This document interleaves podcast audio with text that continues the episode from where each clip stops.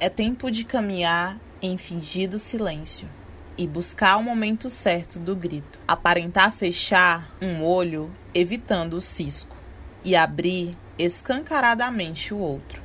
É tempo de fazer os ouvidos moucos para os vazios leroleros e cuidar dos passos assuntando as vias e se vigiando atento que o buraco é fundo. É tempo de ninguém se soltar de ninguém, mas olhar fundo na palma aberta, a alma de quem lhe oferece o gesto.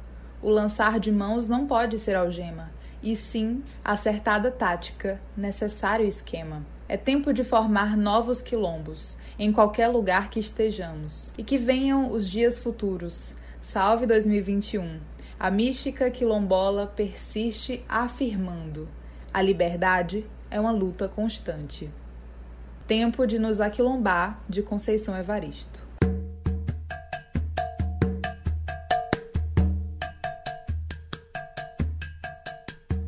Olá, filhos e filhas da Terra! Sejam bem-vindos a mais um episódio do Debaixo do Cajueiro. Meu nome é Elane Silva. E eu sou Clara Bispo. E no episódio de hoje a gente vai conversar, acho que vocês já viram aí no título e na capa, sobre quilombos. É, mas fugindo de uma perspectiva que talvez vocês já conheçam ou tenham tido contato. Bom, já vou dar início ao episódio falando rapidamente por que a gente decidiu fa falar, né, sobre quilombos e afins. E aproveitando para agradecer a repercussão dos últimos episódios lançados. Os dois episódios anteriores são histórias que nós escrevemos pensando na gente criança e a gente recebeu muitas mensagens de carinho, muitos aconchegos em forma de mensagens. Eu fico muito, muito feliz que tenha chegado em diversos públicos. Então, recebi mensagens de pessoas pessoas adultas, jovens adultos, de adolescentes, crianças ouviram e gostaram. É, pessoas mais velhas, as amigas da minha avó, gente, não, todo tipo de gente ouviu as histórias e se você tá aqui por consequência dessas histórias, seja muito bem-vindo. E aí por causa desse movimento, dessa movimentação e da gente ter alcançado outras pessoas, a gente resolveu falar então sobre esse tema para que quem chegou agora ou para quem tá chegando entenda mais ou menos qual é a proposta do debaixo do cajueiro, né? A gente tá aí passando por momentos de reposicionamento, mas muito além de reposicionamento, muito para além de reposicionamento de marca e essas coisas assim de marketing não é sobre isso, não. É sobre entender o nosso propósito aqui, o que, que a gente pretende fazer com o de baixo, né? Esse que surgiu sendo um espaço só pra gente colocar as nossas dores, colocar as nossas vivências e ir falando as coisas que a gente ia sentindo e que a gente sabia que outras pessoas, principalmente mulheres racializadas, também poderiam sentir. E dito e feito, a gente encontrou muita gente massa no caminho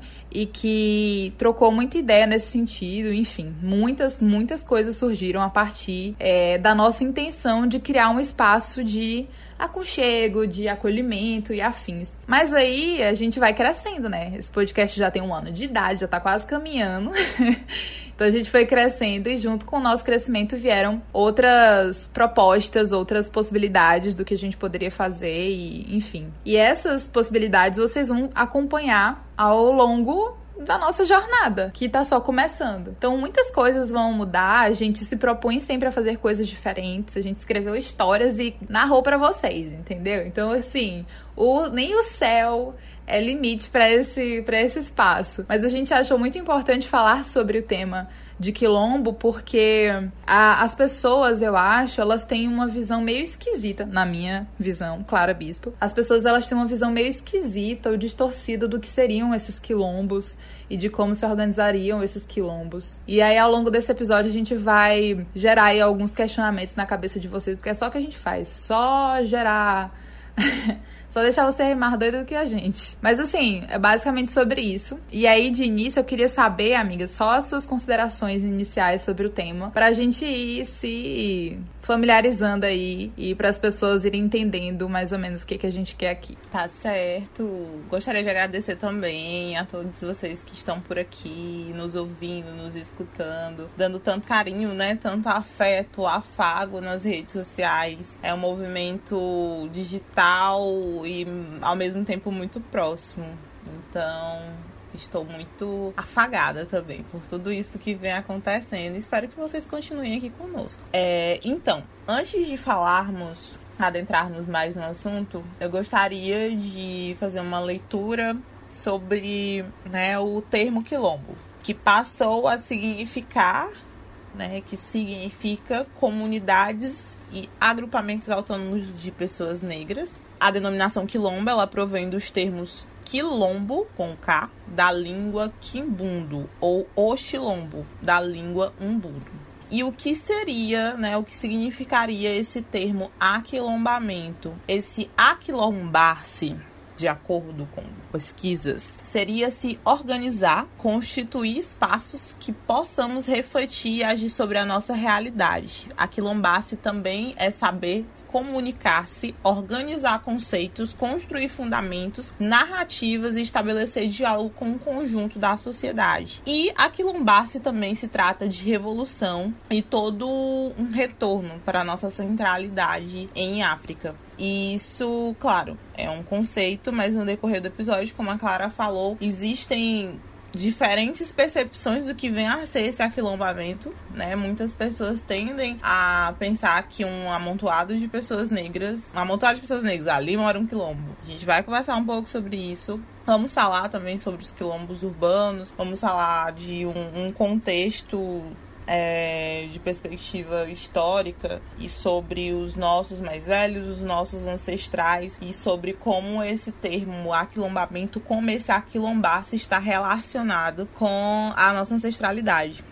Então, é, nós tínhamos pensado nesse episódio, né, em falar sobre isso já tem um tempo, mas aí, de acordo com a logística do podcast e com as outras, os outros temas que nós íamos tratando, achamos que esse seria o momento para falar sobre aquilombamento. Então, tem muitas coisas a serem ditas e no sentido de organização, e é isso. Acredito que a Clara vai começar falando um pouco sobre e no decorrer do episódio, nós vamos fazendo essas considerações a partir dessas diferentes visões e perspectivas e os olhares que a gente tem sobre as coisas. E até mesmo aquilo que nós pretendemos construir e se isso envereda ou não por essas perspectivas que a gente costuma pensar e a percepção de aquilombamento que existe hoje, mas eu acho que uma coisa inicial que eu gostaria de falar acerca do tema é que quando eu penso em aquilombamento, eu penso muito em afrofuturismo. E eu acho que vocês já devem estar cansados de saber que vai sair um episódio de afrofuturismo futuramente. Olha só, futuramente, porque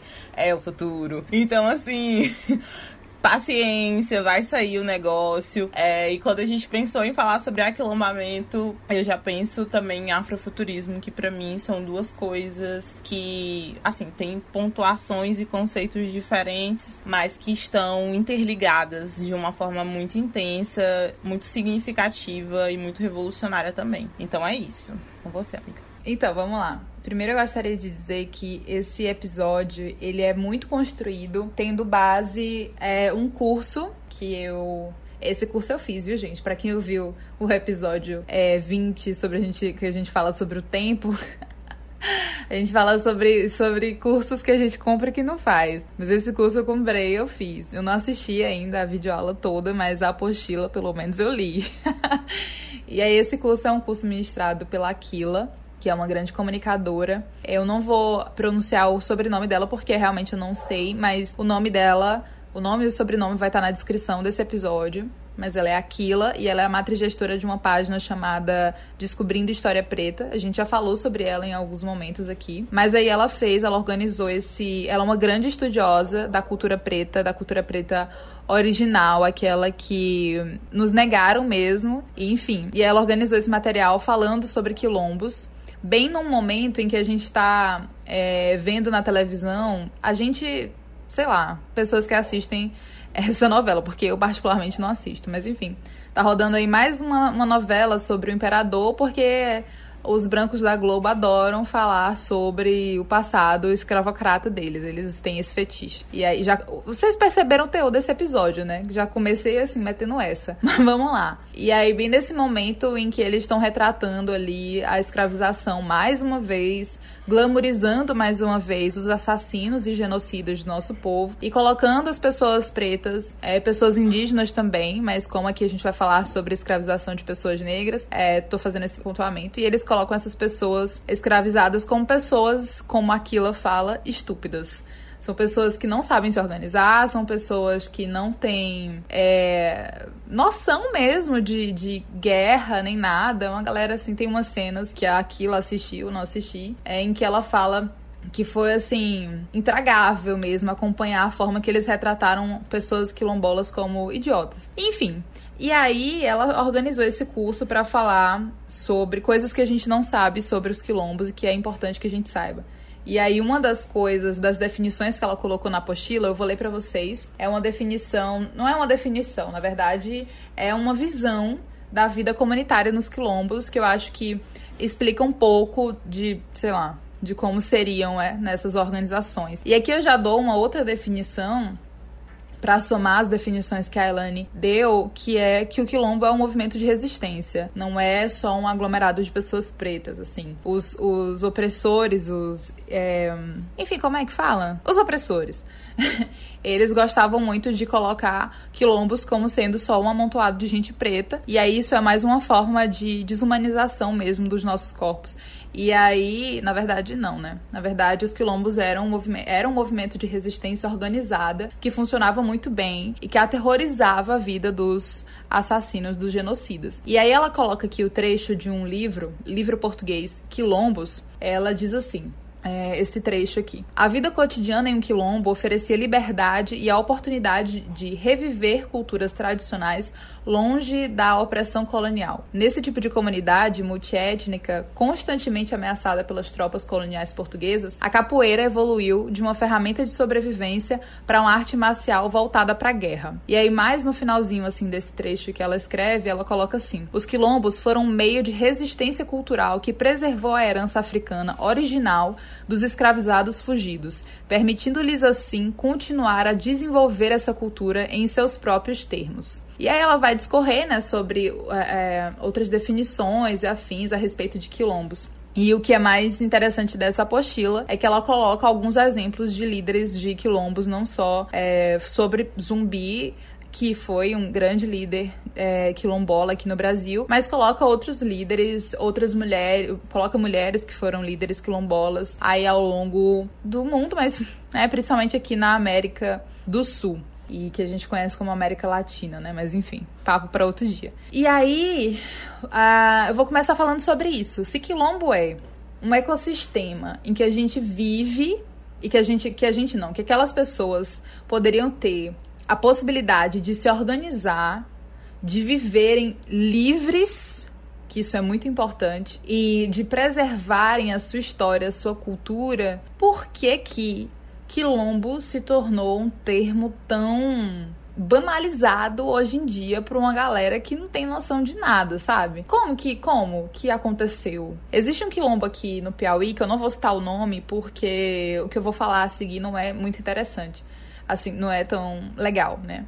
Mas existe um quilombo aqui no Piauí em que se você for lá, tem duas coisas que você vai achar em abundância. Além das outras coisas, né? Que tem também, mas essa, esses dois pontos em abundância me deixam muito angustiada, sei lá, muito aflita, angustiada, não sei. Lá tem muita igreja, principalmente igrejas evangélicas. E lá tem muito bar nesse lugar. E aí eu tava, né, me pensando, eu parei dia desses para pensar e eu pensei, cara, aquilo era um quilombo. E hoje as pessoas se organizam de uma forma estupidamente ocidental e estupidamente nociva e por que não assassina? E assassina não só, não, não falando necessariamente sobre matarem pessoas dentro da igreja, não é isso, pelo amor de Deus. Mas, olha aqui eu falando pelo amor de Deus, sem nem, sem nem ser, ser da igreja, enfim. É, mas não é nesse desse lugar, e sim de como que a cultura se dissipou em meio àquilo ali, sabe? Porra, aquilo era, aquilo era um quilombo. Era um lugar de resistência e de preservação cultural mesmo. Como que a gente chegou nesse lugar? E aí eu não faço essa crítica só aquele lugar especificamente, não. Eu faço no geral. Como que a gente se deixou perder ao ponto de, além da gente não saber quem a gente é, a gente não tem interesse em saber quem, quem veio antes da gente. E é um interesse. Não existe interesse mesmo. E além de não, não existir esse interesse, a gente não faz nada agora pro futuro. Porque eu acho que, não sei se vocês já perceberam, mas aqui no Debaixo do Cajueiro a gente trabalha nos três tempos. A gente trabalha no tempo passado, a gente trabalha no tempo presente, a gente trabalha no tempo futuro. Tudo que a gente faz no hoje é visando o futuro, mas nada do que a gente faz hoje é ignorando o passado. A gente isso é Sankofa, a gente resgata o passado para poder projetar esse futuro. E pra gente chegar no futuro, a gente tem que fazer agora. Então, como é que como, como sabe? Eu fico assim, eu fico, eu fico inquieta me perguntando como que a gente chegou a esse ponto. E nós, pessoas pretas, que temos um pouco de acesso a isso. Eu vejo muita gente preta que tem acesso não só ao termo quilombo, mas que entende um pouco do que é, de como funciona, que reivindica esse termo para si e que fala que tem um quilombo ali de amigos e que se aquilomba e tal. Mas essa pessoa não vivencia o que seria de fato um quilombo que é um movimento de resistência e de preservação de África. Não é um movimento de, de preservação de Teresina. é um movimento de preservação de África. E como é que eu quero me aquilombar? Como é que eu quero ter um quilombo com as pessoas pretas que estão ao meu redor se eu não tenho interesse nenhum em saber, em preservar a minha cultura ancestral, sabe? E aí é muito doido, porque a gente rejeita isso. E é, é bizarro, sei lá, a gente rejeitar mesmo a nossa cultura e como o racismo ele foi, foi tão bem feito a ponto da gente não só se dissipar das nossas culturas, do fato das pessoas escravizadas de diversas partes de África terem vindo e terem eh, ter tido essa fusão de, de culturas, assim, e como a gente não tem interesse mesmo em reivindicar as culturas que a gente criou aqui, porque eu vejo muito assim, que as pessoas escravizadas, elas produziram cultura ainda que a cultura ela não, não morreu, né? A gente continua vivendo, a gente continua produzindo cultura, mas a gente não tem essa sei lá, esse olhar do tipo, cara, é minha, meu, meu, minha cultura. Meu, não toca. É meu. A gente não tem mais esse sentido de preservação. Parece que é, é bacanal, é livre, todo mundo pode pegar, pode fazer o que quiser, porque, enfim, né? Não é de ninguém, então é de todo mundo. É, é brasileiro, não é preto. Mas, enfim. Vá, amiga. Eu já, eu já comecei assim problematizando tudo. Até quem, quem é meu chegada já cheguei é, problematizando, mas é assim. É, esse é o nível do episódio de hoje. É, ela não tá pra brincadeira, não. E assim, pegando esse gancho, que assim, geralmente a Clara ela traz o, o lado bem do episódio. E eu vou nessa dela aqui, porque não, não tem. Não dá pra enfeitar. Não, não tem o que enfeitar. E não tem que enfeitar mesmo, não, entendeu? Então, assim, vou ler pra vocês uma coisa que eu achei muito intensa, né? A Clara tava falando, né, sobre essa questão de perca essa, pe essa perca revolucionária de, de, as pessoas reivindicarem, né? Pessoas negras estarem reivindicando pelo que é seu, fazendo seu, ou então pelo menos resgatando aquilo que já é, porque nós temos muita coisa para poder construir coisas temos muito dos nossos aspectos, das nossas simbologias, da nossa oralidade e que não são utilizadas, não são incorporadas por nós, é muitos de nós, e muito se pergunta quais são as possibilidades de construir um novo mundo? Quais são as possibilidades de construir o futuro? O que eu vou fazer? Como eu vou fazer? Como é que eu... isso aqui não tem jeito? Não tem jeito não, é isso aqui acabou. Né? As pessoas tendem a dizer isso, quando na verdade nós temos vários mecanismos e um par de coisas a nosso favor que foram deixados para nós por meio dos nossos ancestrais, é, muita sabedoria ancestral e a partir dessa sabedoria ancestral que a gente pode estar construindo esse futuro de uma forma diferente. É, mas como a Clara havia falado, a gente não vai dar um manual de como aquilombasse aqui no episódio de hoje. Então, é bem essa questão. Mas como eu estava falando, né? Eu li um, uma matéria que foi escrita por um, um militante do movimento negro falando sobre a questão de que aquilombar é ocupar, né? Aquilombar é tomar para si aquilo que é seu. Enfim, ele fala, né, da violência policial sobre o genocídio no Brasil. É, e tem uma parte da matéria onde ele fala, né? O revide virá. Que não basta saber, é hora de agir. A gente muito sabe, muito quer mas fica ali na teoria, né? cadê essa movimentação para que haja é, o verdadeiro sentido de aquilombar? Né? Existe a aproximação, existe é, uma movimentação de estar construindo uma comunidade, ou de fazer parte de uma comunidade, mas o que essa comunidade está produzindo, né? Que movimento está sendo feito por parte dessa comunidade? Ok, faço parte de algo, o meu ciclo de amigos é composto por pessoas negras, eu estou dentro de um relacionamento afrocentrado, mas que práticas é Justamente, a Clara fez, fez as aspasinhas. E que práticas são essas, né? O que existe a partir dali. E aí as pessoas ficam no enfeite, né? Do saber, do saber, do, do saber e nada de agir.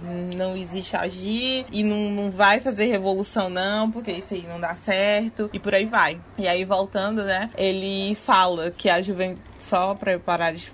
O nome da pessoa, Gleide Davis Gleide Davis, acho que é assim que fala o nome dele. Que a juventude periférica já ocupa as escolas e universidades de todo o Brasil e os quilombos resistem bravamente às tentativas de aniquilação. É, ele explicita, né, por meio das suas expressões e palavras, né, de que é, a juventude periférica não abaixará as, as suas cabeças para os desmandos de uma elite racista cada vez menos preocupada em fingir que se importa. É hora de relembrarmos a luta de Dandara, que preferiu morrer ao voltar aos chicotes da Casa Grande, de zumbi que resistiu até o fim de sua vida em nome da libertação de seu povo, dos panteras negras que se organizaram em nome da raça da classe de sua gente para acabar com o encarceramento em massa e genocídio do povo preto nos Estados Unidos. Por Amarildo, Cláudia, pelos dozes do Cabulá, Salvador, pelo menino Eduardo, pelos cinco da, da Leste, São Paulo. É tempo de ocupar para reparar tudo o que nos foi roubado: nossas casas, nossos nomes, nossa fé, nossos irmãos, nossos sonhos. Invadiremos tudo que é nosso por direito. Queremos ainda mais do que reparação histórica, né? Que na verdade muito se fala, né, dessa questão de que o que vocês querem mais? Vocês já têm as cotas?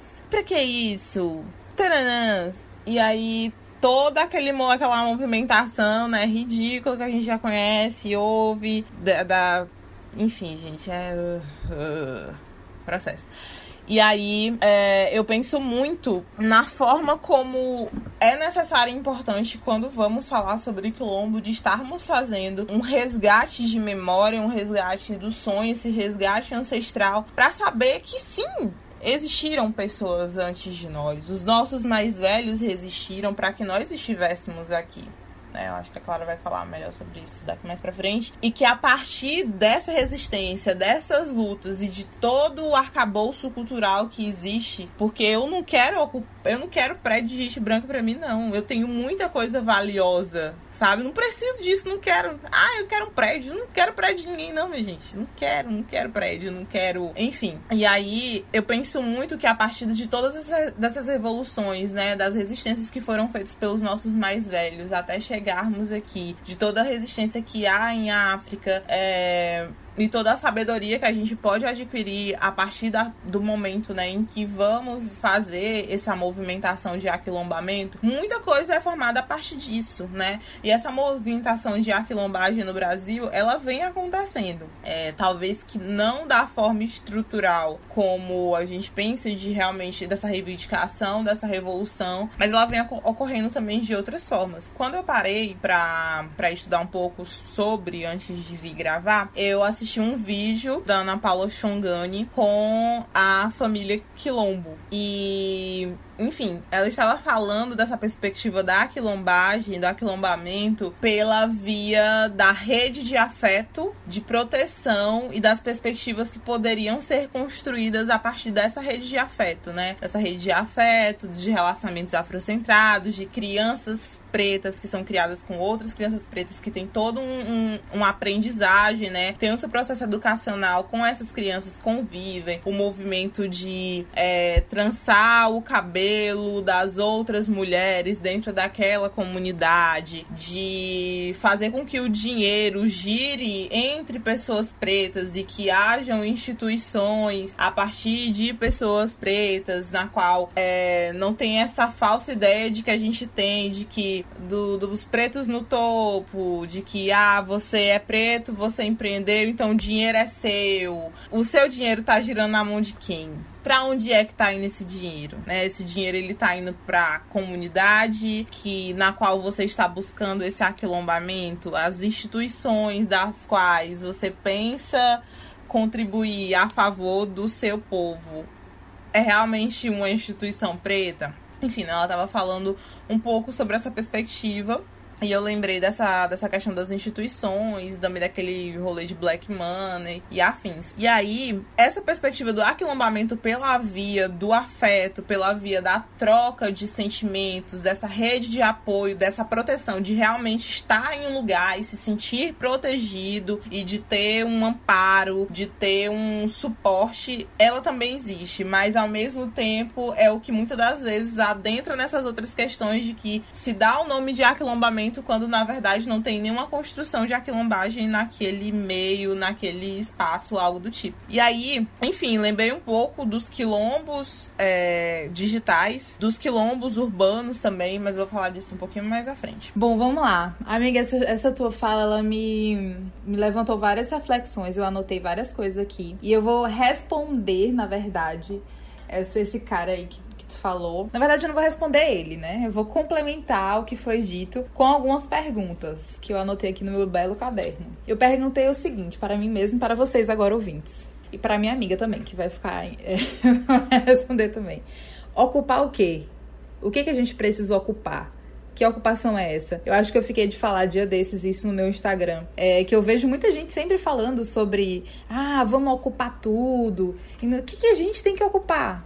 A gente vai ocupar o quê? E aí eu sempre cito uma experiência que eu tive num fórum de empreendedorismo que eu fui e que tinha muita gente branca, gente que tinha dinheiro para ir porque era um fórum bem é, inacessível assim para muita gente. E aí é, a Monique Evely que é uma pessoa que eu cito em muitos episódios aí. Mas a Monique Evelyn foi fazer uma palestra e tal. E foi uma palestra muito foda, onde pautou-se racialidade, pautou-se classe, foi, foi massa. E no final, um cara preto também é, chegou para ela e, e falou que a presença dela ali era muito importante, porque é isso, a gente tem que ocupar todos os lugares. E aí ela pegou e refez a colocação para ele e falou assim: a gente tem que ocupar todos os lugares, por quê? Que lugares? A gente tem que ocupar os lugares onde a gente não é ouvido?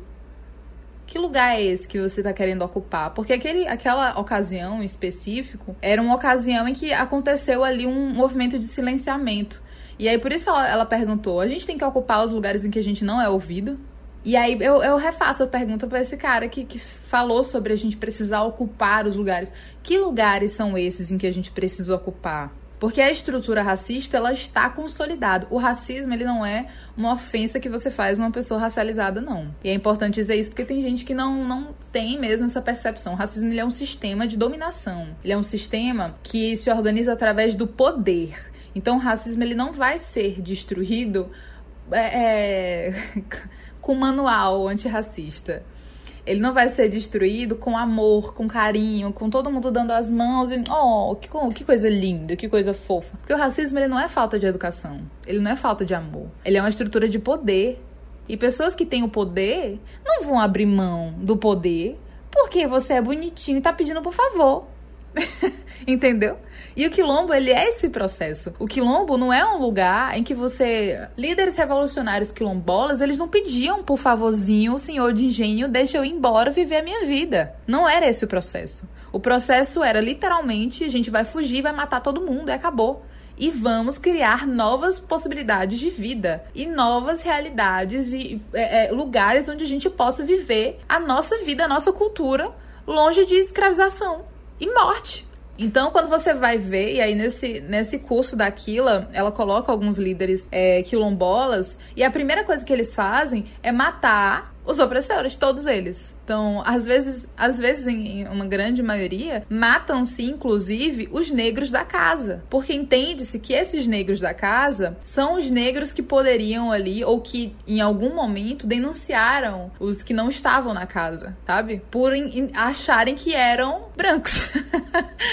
e aí eu faço essa pergunta: a gente quer ocupar o quê? A gente quer ocupar a Casa Grande, é isso? É, é esse o lugar que a gente quer? É, é, é, é isso que a gente está lutando. Porque eu vejo muita gente preta que o que faz é basicamente isso, lutar para ocupar a Casa Branca, aquelas, Casa Branca, aquela casa grande, a Casa Branca, todas essas casas aí. A galera se organiza nesse fluxo. E aí depois que recebe uma invertida de um branco, fica todo se sentindo. Meu Deus, como assim? Racismo em pleno 2020. Querido, ei, você acha que você tá onde, amigo? Sabe? E aí eu, né, faço essa pergunta para vocês, que lugares que vocês estão querendo ocupar? E aí a outra pergunta que eu, que eu me faço, faço a vocês e faço ao autor do texto é sobre essa necessidade de ação. Nós precisamos agir, precisamos agir por Dandara, por e aí ele fala várias pessoas que foram assassinadas pelo sistema racista. E aí eu respondo perguntando: "E a gente não tá agindo?" Porque assim, eu não sei vocês, mas eu tô me movimentando. Se você, pessoa preta, tá ouvindo isso e você tem uma carência de que, ah, vou citar um exemplo local. Ah, em Teresina não tem movimento negro. Em Teresina a gente não se organiza. Em Teresina a gente não faz nada. Que Teresina é essa que você tá vivendo? Porque na Teresina que eu vivo, eu me organizo com os meus. Agora você tem que olhar também para sua realidade. Quem são seus amigos? Quem são as pessoas que estão próximas a você? Onde são os rolês que você vai? Quais são os lugares de sociabilidade em que você frequenta? Ah, meu amigo, se você tem de, de, de, de 10 amigos, oito seus, dos seus amigos são brancos, você vai querer o quê? Você vai querer aquilombamento onde? Você vai querer aquilombar o quê? O que te acha que você tá querendo aquilombar? E aí eu acho muito interessante essa, a Elane ali tá morrendo de rir. no outro lado do rio. A Elane tá morrendo de rir. Mas é sobre isso. Eu fico muito incomodada quando a galera fala: ah, mas a gente não tá agindo. A gente quem? Porque eu tô. Se você não tá, é um problema seu. Entendeu? Um problema seu não. Venha comigo que a gente se junta aqui se a gente. a Elane segue rindo do outro lado. E aí a outra, a outra pergunta que eu faço, e eu vou já retornar sobre esse negócio do movimento, mas outra pergunta que eu faço é: nós estamos prontos para abrir mão da branquitude? Nós estamos prontos para largar a mão mesmo porque existe uma galera que tá nesse processo aí, mas que os seus maiores afetos são pessoas brancas. E aí eu pergunto: você tá pronto para abandonar? Porque quando as pessoas, é, os quilombolas revolucionários, saíam conseguiam liberdade e conseguiam voltar para libertar os outros, eles não saíam por aí catando os branquinhos para levar pra eles darem uma palmitada, não. Pelo menos assim, eu acho que. eu acho que não era assim o movimento que acontecia, entendeu? Aquelas tá alfinetando um monte de gente. Desculpa, gente. Se afetou você em algum momento, em algum lugar do seu coração, não vou pedir desculpa. É pra, pra afetar mesmo, é pra pegar mesmo, é pra você sentir mesmo incômodo. Mas é isso, tipo, as pessoas matavam, se matavam até pessoas pretas que podiam traí-los, por que não pessoas brancas? Tem uma história, acho que eu não sei se foi Carlota Lucume ou se foi a Brefu. É, eu vou deixar os nomes de dos é, quilombolas revolucionários para vocês conhecerem na descrição. Mais para frente eu vou falar a história de uma da, da, dessas quilombolas que eu falei, mas eu não sei se foi Carlota Lucume ou se foi a Brefu, que ela entrou na casa grande e a primeira coisa que ela fez foi matar a filha do, do cara lá. E aí Branquela. Então ela matou a Branquela lá. Você tá pronto para abrir mão? E aqui eu falo do ponto de vista da nossa realidade, tá, gente? Não é incentivando as pessoas a pegarem facões e saírem matando os brancos. Pelo amor de Deus, não é isso. Não é esse o sentido dessa discussão. Mas sim no sentido de que você está pronto para abdicar algumas é, movimentações que você faz com a branquitude para fortalecer esse quilombo que você acha que quer estar junto porque é muito bonitinho a gente falar que tá se aquilombando, é muito bonitinho falar que tem um quilombo, porque tem ali os seus amigos pretos que te fortalecem. É muito bonitinho você se colocar nesse lugar de uhul, quilombos, Pantera Negra, nanã, e aí falar meia dúzia de revolucionário. Difícil é você, de fato, abandonar pessoas, ou não abandonar no sentido de largar a mão, deixar a pessoa no meio da rua e sair correndo, mas redirecionar o seu olhar para afrocentrar as coisas. Esse processo ele é complexo, esse processo é difícil. E é por isso que, que a gente está trazendo essa, esses questionamentos. Porque o debaixo do cajueiro ele não surgiu para ser mais do mesmo. E a gente não vai fazer mais do mesmo aqui. Então, a, a, intenção é realmente nos questionar, ao mesmo tempo que eu tô questionando vocês e o autor do texto, a gente faz essas reflexões aqui dentro é, desse, desse podcast, que não é só um podcast, entende? E aí, para fechar lá a pergunta que eu fiz sobre movimentação, eu sempre fui uma pessoa muito inquieta. E quando eu comecei a entender a, as mazelas do mundo ali na minha pré-adolescência e tal, eu tava muito nesse pique revolucionário, não sei o que. Na época eu era feminista ainda, aquelas coisas. E aí tem, tem duas coisas. Uma coisa que eu lembro que minha mãe falou, que eu nunca vou esquecer, eu vou levar comigo sempre, é: não adianta você querer mudar o mundo se você não mudar dentro de casa. E aí eu comecei a. Essa, essa frase mexeu comigo muitas e muitas vezes. E aí eu sempre repenso nessa frase: que mundo é esse? Que casa é essa? A primeira casa que eu precisei mudar foi o meu corpo. Então eu precisei mudar para mim mesma, para que as minhas atitudes fossem condizentes com o que eu acredito. Então, né, eu não posso cobrar do outro aquilo que eu não faço. Eu levo isso bem a sério. E essa casa, que casa é essa? Essa casa é o quê? É a sua casa, a sua família? É a sua casa, os seus amigos? É a sua casa, o ambiente que você vive? Enfim, eu, e aí eu deixo essa pergunta para vocês, para as pessoas que e aqui o, o, de baixo ele é essa possibilidade de da gente expandir coisas que a gente já faz dentro dos nossos núcleos. Porque a gente, a gente não traz, gente, nenhum assunto para cá que a gente não tenha conversado minimamente na vida real.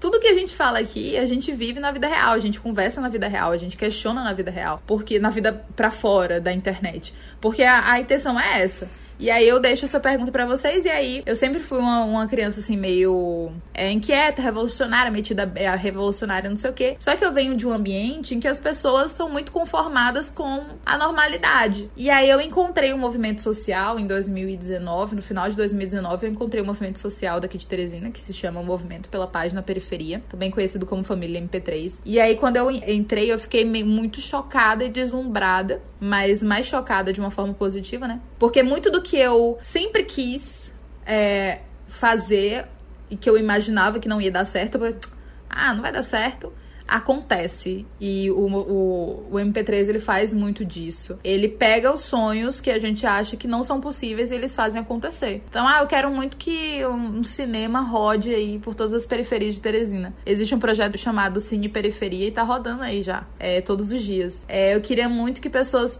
que pessoas periféricas, e aí a gente inclui uma grande massa preta, pudesse ter acesso a cursos de informática de graça. No MP3 tem. Eu queria muito ter um lugar onde a gente conseguisse reformar computadores, ou então que a gente conseguisse doar computadores para as pessoas que não têm. O MP3 faz isso. Eu queria muito um lugar onde houvesse uma estação digital para incentivar a tecnologia para as pessoas periféricas que não tiveram acesso. O MP3 faz isso. E aí são pessoas que se organizaram de fato e fizeram acontecer. Então essas movimentações e essas ações, e, e é um movimento que se concentra muito em África. Então essas movimentações elas acontecem. E aí eu, eu, eu pergunto pra vocês, né? Vocês estão movimentando ou vocês estão se fazendo de besta? Amiga, você. Você está se movimentando ou você está se fazendo de besta?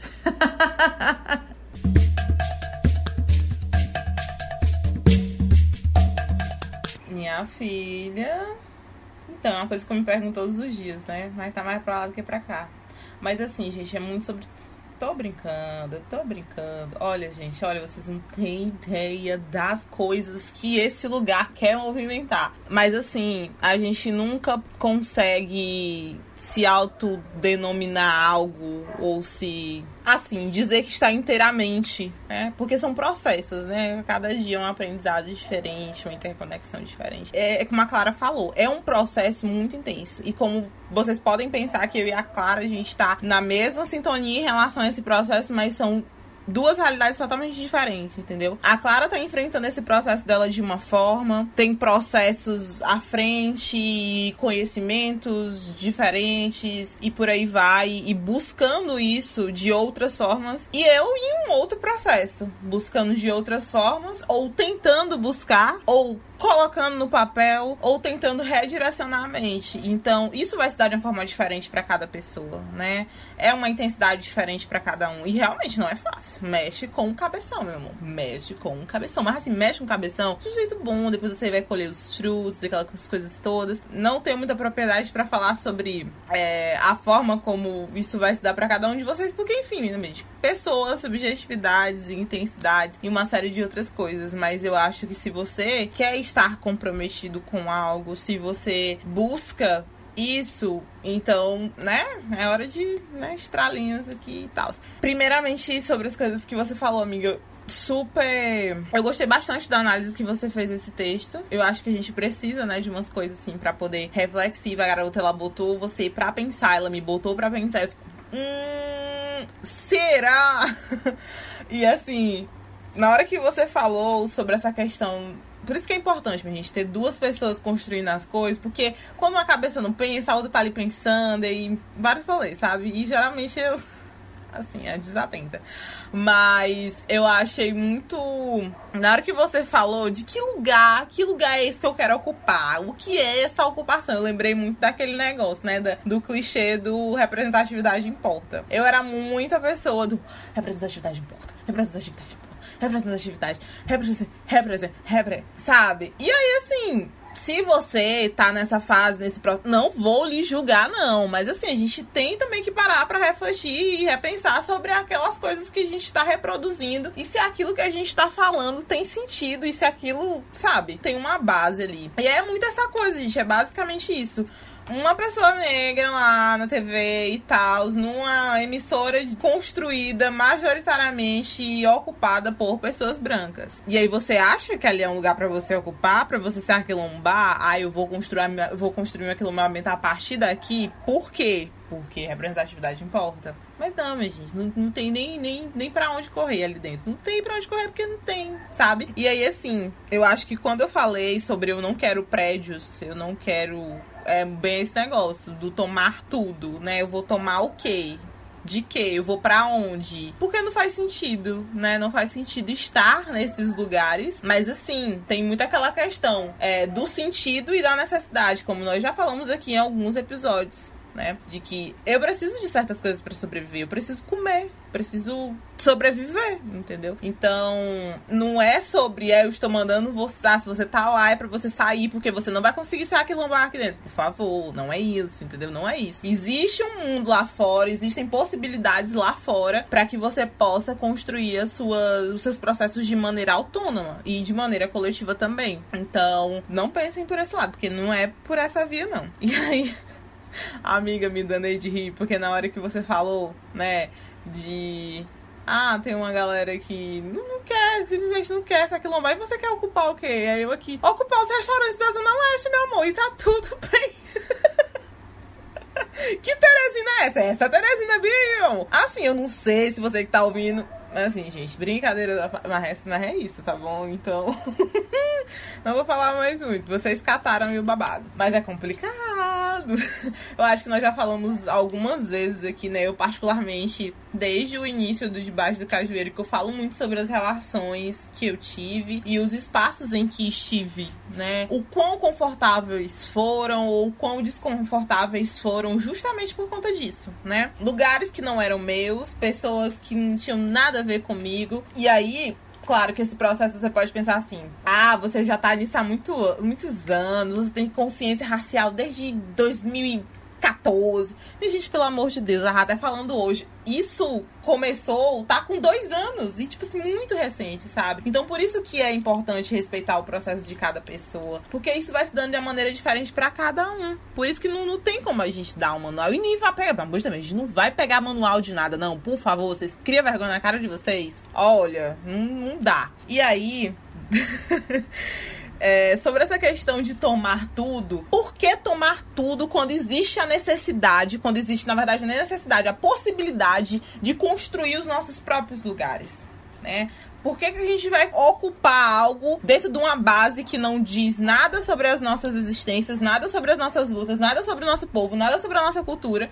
E para que o que é que eu ainda quero remexendo ali, pegando as rebarbas, hum, vou pegar bem com esse negócio para ver o que é que eu posso fazer com isso? Não dá para fazer. Existem os nossos lugares, existem os nossos. Então por que não construir a partir daquilo, né? Construir coisas novas a partir de algo que é realmente nosso. Porque muito, muito e praticamente tudo é nosso. Mas aí vocês sabem das outras paradas, né? E aí, amiga, quando você falou desse quilombo do Piauí, é, na, nada a ver com, com isso que vocês tinham falado, né? Mas eu lembrei muito. É, eu tenho alguns amigos que estão fazendo campo num quilombo no sul do Piauí.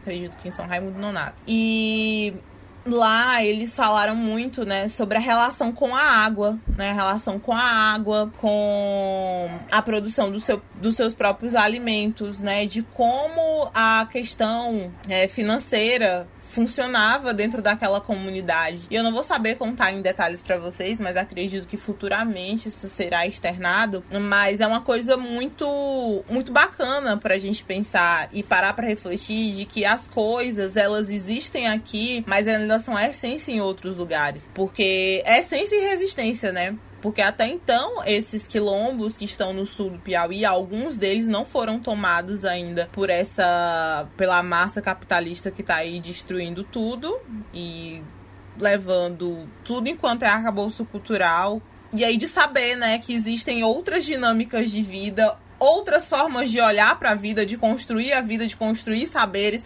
de alimentação, de preservação do meio, né, do, dos seus espaços. E parece que a gente não, né, não é algo distante, mas na verdade não é. Tá aqui, é nosso. Piauí é indígena, Piauí é quilombola, Maranhão é indígena, Maranhão é quilombola. Existem povos indígenas, existem povos quilombolas. Estão aí, entendeu? Por mais que pessoas outras, pessoas brancas, estejam a dizer que não, que, enfim, essas coisas que vocês sabem também, né? A gente já comentou aqui algumas vezes, mas se vocês não sabem, é isso, gente. Piauí e Maranhão indígenas, né? Eu tô falando de Piauí e Maranhão, mas a gente sabe que tem povos indígenas e povos quilombolas espalhados pelo Brasil inteiro.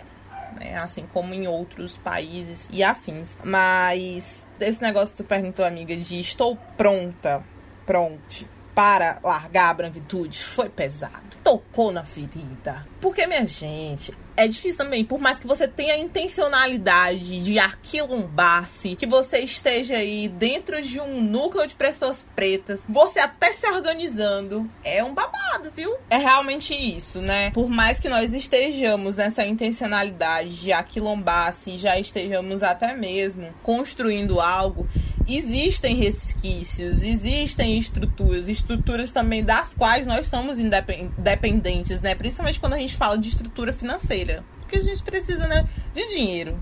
E aí o dinheiro tá onde? Né? Mas assim, existem possibilidades, existem outras alternativas. Então é importante saber, né? Eu acho que uma coisa que eu gostaria de falar para encerrar a minha fala é sobre os quilombos digitais, né? É, existe uma movimentação de humanização dos nossos corpos e das nossas mentes.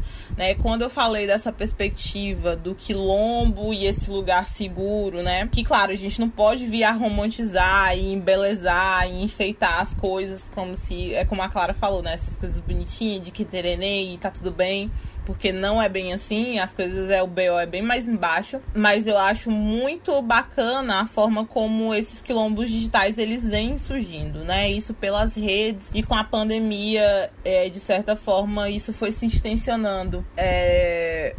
Tem o Terapretas, que é assim. Eu não vou dizer que o Terapretas é um quilombo digital, eu estou falando aqui do quilombo digital em si, porque existe uma perspectiva de cuidado, de grupo, de comunidade, de construção a partir dessa perspectiva digital. E aí, o Terapretas, para quem não sabe, é um grupo de, de, de acompanhamento, de de acolhimento psicoterapêutico. Existem pessoas que fazem todo um acompanhamento por meio da psicologia, por meio da psicanálise, é formado por pessoas pretas, é direcionado para pessoas pretas. Existe terapeutas para é, um grupo de acolhimento para homens e outro grupo de acolhimento para mulheres. Inclusive, esse grupo de acolhimento, ele trata muito essa questão, né, de que nesses espaços há um benefício, né, como a Ana Paula fala, né, esse benefício social e psicológico, né, esse lugar na qual se haja oportunidade de abertura, de conversar sobre dores, conversar sobre traumas. Inclusive, eu lembro muito. Eita, vou dar um spoiler pra Clara. Mas eu lembro muito. Não, mas não é um spoiler muito grande. Desculpa, amiga. Mas eu lembro muito quando eu, quando eu lembro do Terapretas e vendo essa perspectiva de, de quilombo digital, eu lembro de um episódio de Us, né? Que o Randall passa aí pra uma terapia, né? Depois de muito tempo, ele tá ali tentando a terapia. Ele ele, o psicólogo, ele, o psicólogo. E aí ele meio que passa a frequentar um grupo de apoio, né? Um grupo de acolhimento composto apenas por homens, mulheres que foram adotados. E aí é muito intenso e muito bonito a forma como ele consegue finalmente encontrar um lugar na qual existam pessoas que não que tenham sentido a mesma dor que ele sentiu e toda aquela solidão por ter sido criado por pais brancos, para vocês que não sabem. This é uma série que eu e Clara somos loucas apaixonadas e tem um episódio também de This aqui no Debaixo do Cajueiro. Então se você quiser saber um pouco mais de This Is Us, ouça lá o episódio. Ou então assista a série que é maravilhosa também. E aí é muito muito bonito, né? A forma, muito intenso também. Ele chora várias, várias vezes, que era uma coisa que ele tava tendo muito bloqueio, porque ele não encontrava em nenhum psicoterapeuta a oportunidade de falar pra, sobre o que ele sentia, né? Sobre o que todas as dores, todos aqueles receios e bloqueios que haviam nele. E aí, quando ele esteve, né, ao ir esse, esse grupo de, de acolhimento na qual havia apenas pessoas negras que tinham sido adotadas, ele passou a ter uma abertura muito maior. Então, essa questão também da, das redes de acolhimento que foram formadas a fim de prestar suporte,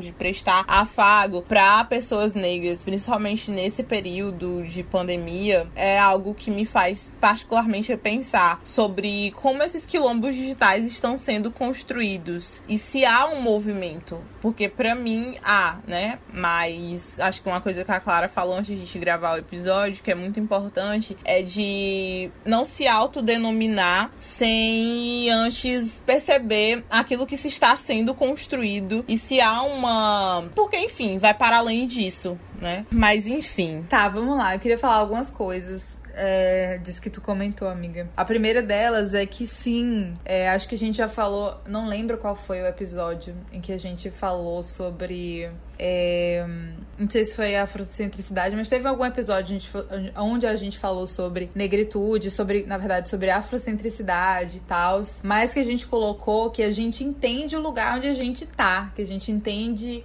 a posição em que a gente está, a cidade em que a gente vive, a, a sociedade em que a gente vive, a estrutura em que a gente está. Acho que foi na do tempo, no episódio do tempo, em que a gente falou sobre novas formas de, de viver, se organizar e afins. Mas a gente entende que. Pô, a gente não vai pedir demissão. A Elane não vai pedir demissão do emprego que a, gata acabou de conseguir. Tá recebendo bem, porque ah, tem uma estrutura aí complicada, né? Eu não vou sair por aí pedindo demissão porque, me, porque tem uma estrutura complicada.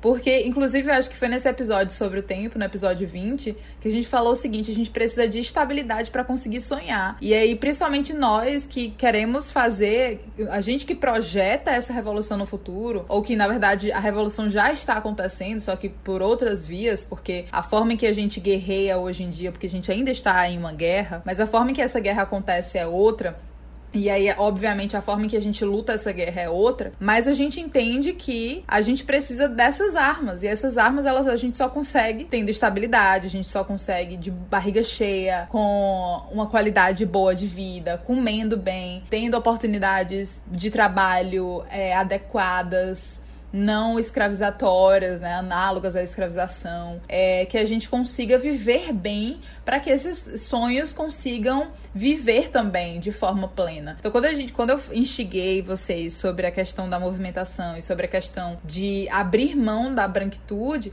é muito do lugar de que o que a gente pode escolher, a gente está escolhendo de forma consciente ou a gente está escolhendo de forma. Ah, não tem tu, vai tu mesmo. E aí eu falo isso também entendendo que eu tenho os meus incômodos. Dia desse eu tava lendo um texto de, um, de uma página no Instagram que eu admiro muito. Eu não vou lembrar o nome da página agora porque não é um nome em português, mas é uma página que eu admiro muito e aí eles colocaram é, quando, se, quando a gente né, se coloca enquanto pessoas que buscam essa afrocentricidade de rejeitar os movimentos brancos. E aí, dentro desses movimentos brancos, existe, por exemplo, um movimento que eu me enquadro que é de pessoas não heterossexuais ou não cisgêneras, né? Que a gente conhece como movimento LGBTQIA.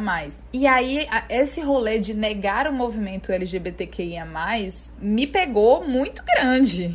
Porque como que eu vou negar uma parte de mim? Mas aí eu entendi, depois de muito, muita reflexão, conversei com outra pessoa que se enquadra no mesmo lugar que eu e que entende a vida da mesma forma que eu tô entendendo agora. E aí a gente começou a questionar que na verdade não era um negar de quem eu sou e disso que eu sou, e sim de como essa organização, esse movimento se organiza e se ele está apto para me abraçar porque da mesma forma que eu identifiquei que o feminismo não me abraça e que não faz sentido para mim, Ana Clara, porque não diz sobre mim, eu identifico em outros lugares também. E aí esse texto em específico me, me incomodou horrores. Eu fiquei dias pensando, xinguei horrores o cara na minha cabeça.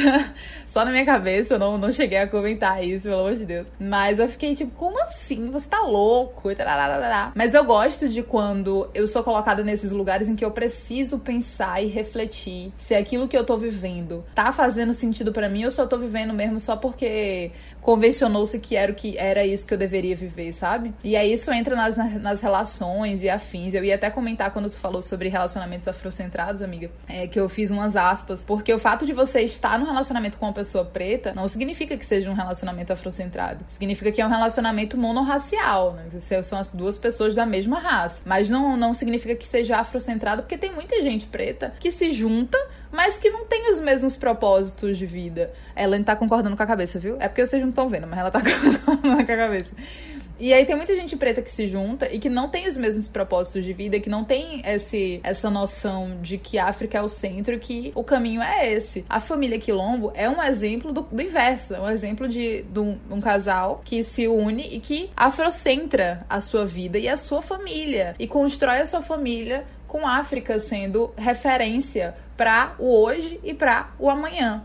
E aí entra outra questão também, quando a gente alfineta essa, essa parada sobre Tresina, sobre essa regionalidade, essa localidade, e rejeita um pouco essa latinidade, não é. Quer dizer, eu rejeito a latinidade em si. Mas depois vocês pesquisem aí o que significa a palavra latino. Mas é, é entendendo que esses corpos que vieram para cá continuaram vivendo, continuaram existindo, resistindo, que é a palavra, acho que seria certa, e produzindo cultura. Então, enfim, muito do que a gente tem por nossa cultura, ah, na verdade é nossa cultura quando eu coloco cultura regional, né? Muitas das coisas que a gente entende como cultura regional, na verdade, foram movimentações de pessoas é, pretas ou então pessoas indígenas que é, criaram estratégias ou novas formas de cultura e que muito tempo foram culturas rechaçadas, envergonhadas, como é ridicularizadas e etc. E aí, a partir do momento que virou algo bonito pro exterior, se tornou brasileiro. Diga-se de passagem o samba, né? O samba, quando surgiu, era proibido. A capoeira é um instrumento de guerra, né? Mas o samba era algo proibido, era algo rechaçado mesmo, era cor de preto. E aí, a partir do momento em que higienizaram esse ritmo musical exportaram e viram que deu certo, deu lucro, virou algo brasileiro. Oba! Samba brasileiro, uhul! E aí, como esse, tem várias outras características e outras coisas que são culturas do nosso povo, mas que se mesclaram aí a uma falsa ideia do que é a brasilidade, porque a galera agora comercializou e que viu que dá lucro e vamos se aproveitar da cultura dessa galera mesmo, entendeu? E aí, e, e, é sobre isso, mas não dizendo que não é parte do, da cultura desenvolvida pelas pessoas que vivem aqui na diáspora, porque é nosso. Samba é preto, mas é brasileiro diaspórico, sabe? É africano é diaspórico, enfim. Não vou ficar explicando 500 vezes a mesma coisa. Quem pegou, pegou. Mas a ideia é essa, de que a gente sabe o lugar onde a gente tá, a, a, condição em que a gente vive, que a gente entende que precisa de estabilidade para poder viver e para construir as coisas que a gente constrói. Mas quando a gente pode pensar e sonhar e escolher formas de vida, escolher as nossas amizades, escolher onde a gente vai comprar um bolo, se a gente vai onde qual é a empresa que a gente vai colocar o bolo, é, comprar um bolo, por que não de uma família preta? Por que não é, é, ir num restaurante de uma família preta? Por que não fortalecer esses corres, sabe? E aí quando tu fala, amiga, sobre esse negócio dos quilombos digitais, eu vou trazer um exemplo de uma organização que eles se colocam mais como um ecossistema de, né, que produz vida, que pulsa essa vida é, centrada na pretitude, que é a Fios Afro. Inclusive, a gente já conversou com a Milena Crateus aqui no, no Julho das Pretas. Vocês podem ouvir o episódio e conhecer melhor a Fios Afro. Mas aí eles se colocam né, como esse ecossistema ali que surge para fomentar é, iniciativas e a comunidade preta aqui é, Piauí e tal. E aí, inclusive, eu falei da, da Fiozafra, amiga. Aí eu tô aqui olhando o gravador e a agência Fiozafra acabou, acabou de me mandar uma mensagem.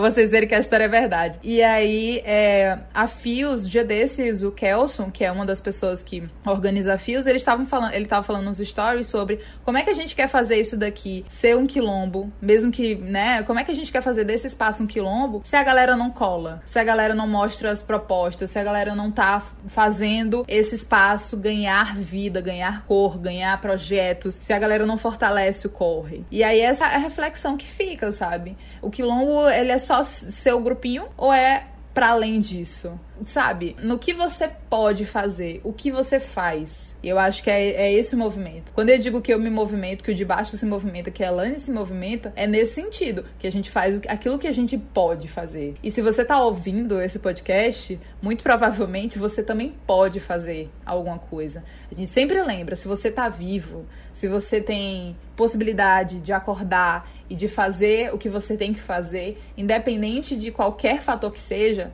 faça. Não fique esperando que algum amiguinho segure sua mão e faça por você, não, porque, pelo amor de Deus. Aí, aí eu, a, as últimas coisas que, que eu vou falar, só retomando esse negócio do de você fazer. Não espere o tempo, não ache que você tá atrasado. A gente coloca esse lugar do presente, do futuro e do passado para vocês terem noção de que cada processo é o seu processo. Então, viva o que. É, e aí, muito bom quando tu falou isso, amiga, do, dos processos meus e teus. Que é isso. O meu lugar é um, é, o da Elane é outro, e a gente se junta nesse lugar que é o de baixo. E a gente se junta no lugar quando a gente encontra as nossas amigas, que também estão nos processos delas. E aí é isso, respeite o seu tempo, respeite o seu lugar. A Amanda falou, mandou uma mensagem para mim um dia desses é, sobre o episódio sobre o tempo. E que é isso, que às vezes ela se cobrava mais por ter uma idade e aí as pessoas que eram mais novas já tinham feito muito mais. E, velho, vá no seu tempo. O tempo é seu, o fluxo é seu. E é isso, vá no seu processo e faça aquilo que você pode fazer. A última coisa sobre representatividade, adorei, amiga, tu falando sobre representatividade de porta, representatividade de porta. É, e é muito importante que a gente consiga se enxergar. Isso é um fato. É muito importante que a gente consiga se enxergar em todos os lugares em que a gente puder, porque a gente é. A gente veio da mãe do mundo. Então, sabe, tudo que é potente surgiu em África. Tudo que é massa surgiu em África. Se você começa a estudar de fato e começa a pesquisar de fato, você se liga disso. E é, é muito doido quando você vê que o seu povo não, não é um povo escravo. Retire essa noção de, de ancestralidade, se você tiver. Negue isso, negue que os seus ancestrais foram escravos. Lembre que em algum momento eles foram escravizados. Isso é bom a gente lembrar, para que a gente lembre que não só escravizados eles foram, como eles foram revolucionários, libertários e quilombolas. E que. Mas lembre que antes de, desse processo de escravização haviam ali e, e existem ainda hoje, existe aqui agora, enquanto você está ouvindo, povos fantásticos de organizações fantásticas e não não são povos desumanizados enquanto essas pessoas brancas nos colocaram, e sim pessoas tão mais organizadas do que a branquitude, porque tudo que eles fizeram, na verdade, foi uma cópia do que já era já foi feito pela gente em algum momento da vida, sabe? Então lembrem-se disso, retomem esse lugar. E aí a gente se enxergar é importante, mas a gente precisa questionar também o que que está sendo representado na mídia e afins. Um exemplo é, que saiu um filme agora recente com o nome Dr. Gama. Eu assisti o filme. É um filme, assim, interessante e tal. Eu fiz até umas considerações lá no meu Instagram, se você quiser conferir, tá nos meus stories, na, no Destaques Filmes. Meu arroba é arroba a Clara Bispo. E eu fiz algumas considerações lá. Mas aí tem essa, essa, esse filme onde Dr. Gama foi um advogado preto que teve uma possibilidade de estudo ali na época da escravização. Ele nasceu livre. Então ele teve uma possibilidade. Ele nasceu livre, mas ele só foi reivindicar essa liberdade depois de um tempo quando ele descobriu, né, que ele tinha nascido livre. E aí ele teve uma possibilidade de estudar e defendeu várias pessoas escravizadas, libertou várias pessoas escravizadas através da, do meio legal, né, da, da legislação branca, enfim. E aí é muito massa que a gente reconheça a forma de contribuição do Dr. Gama, né? A forma de contribuição do Luiz Gama. É importante que a gente reconheça as contribuições dos grandes revolucionários. Mas aí o filme todo, ele tem uma pegada, assim, muito pacifista, do tipo, a gente consegue se libertar através da lei. Porque, né, vocês estão vendo? E aí não tem um debate profundo sobre os quilombolas, sobre os revolucionários, sobre a grande parte dos revolucionários que fizeram e que não esperaram que a legislação branca fosse complacente, fosse boazinha para poder liberar a galera, entendeu? Ou que pensasse um pouquinho mais. Eles foram lá e eles foram libertando. E aí eu, eu pergunto para você. E Luiz Gama, ele foi filho de uma grande revolucionária quilombola que foi Luísa Marim. E aí por que eu pergunto por que que é, Luiz Gama tem um filme e Luísa Marim, grande representante quilombola, não tem? E mãe dele, né? Mãe de outra pessoa que teve a sua importância. E aí, questionem-se sempre em todas essas produções em que a gente se enxerga, de que lugar é esse? Que pessoa é essa que eu tô me enxergando? É uma pessoa que reconhece quem ela é de fato ou ela tá ali só porque ela tem a pele que eu tenho? Entende? Então é basicamente isso. Eu dei outra desabafada que é absurda. E a gente vai pros, pros recadinhos finais, porque esse episódio aqui foi só um gostinho de muito do que a gente pretende aí enfiar na cabeça de doutrinar vocês daqui pra frente. Mas é isso. Arrase, amiga, nas suas considerações finais. Ai, perfeita. Amiga, suas considerações foram muito importantes, muito pertinentes. Eu acho que quando você fala, né, principalmente dessa questão de que cada, né, como, como nós havíamos falado, de que cada pessoa tem um seu processo, não entendam que por estarmos aqui falando e a partir dessa abordagem, perspectiva, que você vai ter que ir saindo daqui já estourado, pensando o que eu vou fazer é são os processos, né? São.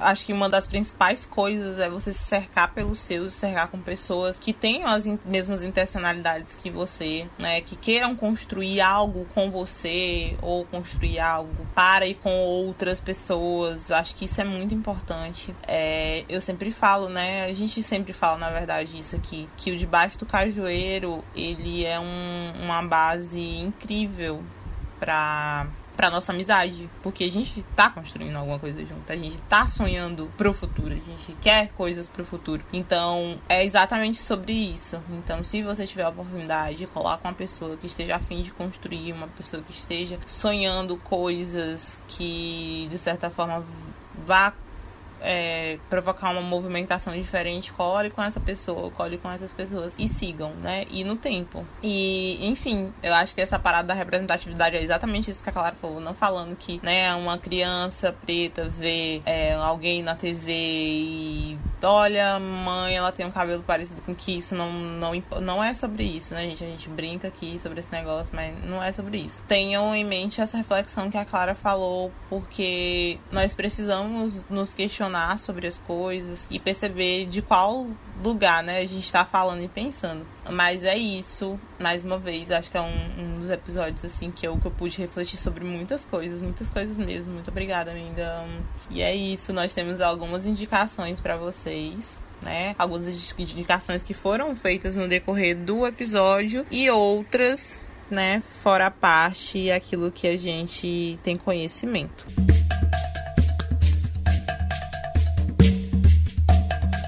Então, tem um livro, O Quilombismo, de Abdias Nascimento. Então, se você quiser saber mais sobre o sobre aquilombamento, sobre quilombo no Brasil. É um livro assim incrível para que você possa ler. Eu nunca li ele por completo, eu já vi algumas pessoas comentando, algumas resenhas, mas se você quiser saber mais sobre o assunto, o quilombismo de Abdias Nascimento é incrível para enfim, você está aí mergulhando e refletindo e partindo das suas próprias reflexões e movimentações.